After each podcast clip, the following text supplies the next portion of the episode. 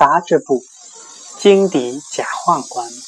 一，明朝嘉靖年间，有位书生到京城听候分派官职，过了许久，他终于有了派官的消息，但因离家日久，旅费用尽，想向人借款千金去周转，于是找旧日友人商量。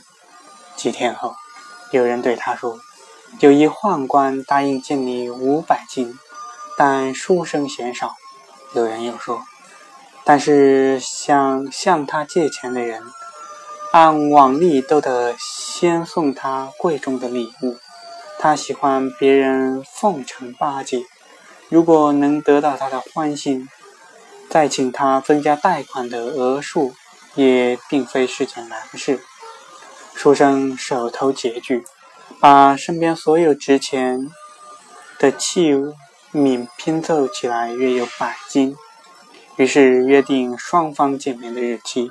书生按期来到宦官府邸，只见厅堂富丽豪华，府邸的奴仆侍从也衣着华丽，府库中的米粮堆积如山，而且代代都有御用的标记。书生等候许久。才见主人出现，一副满脑长肥的模样，有两名童子扶着他的背，才能缓慢着走动。主人收了书生的厚礼后，微笑着许诺书生八百斤的贷款。一旁的侍从说：“现在天色已晚，要等明天才能拿钱，要书生明日再来。”书生离开府邸后，高兴得不得了。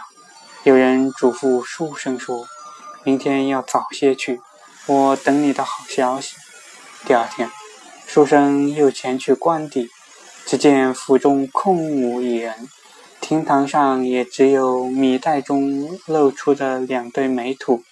书生我询问这屋宅的原主，宅主说。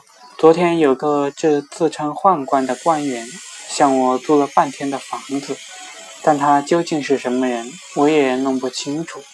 书生回到原处，有人也不见了，这才知道上了大当。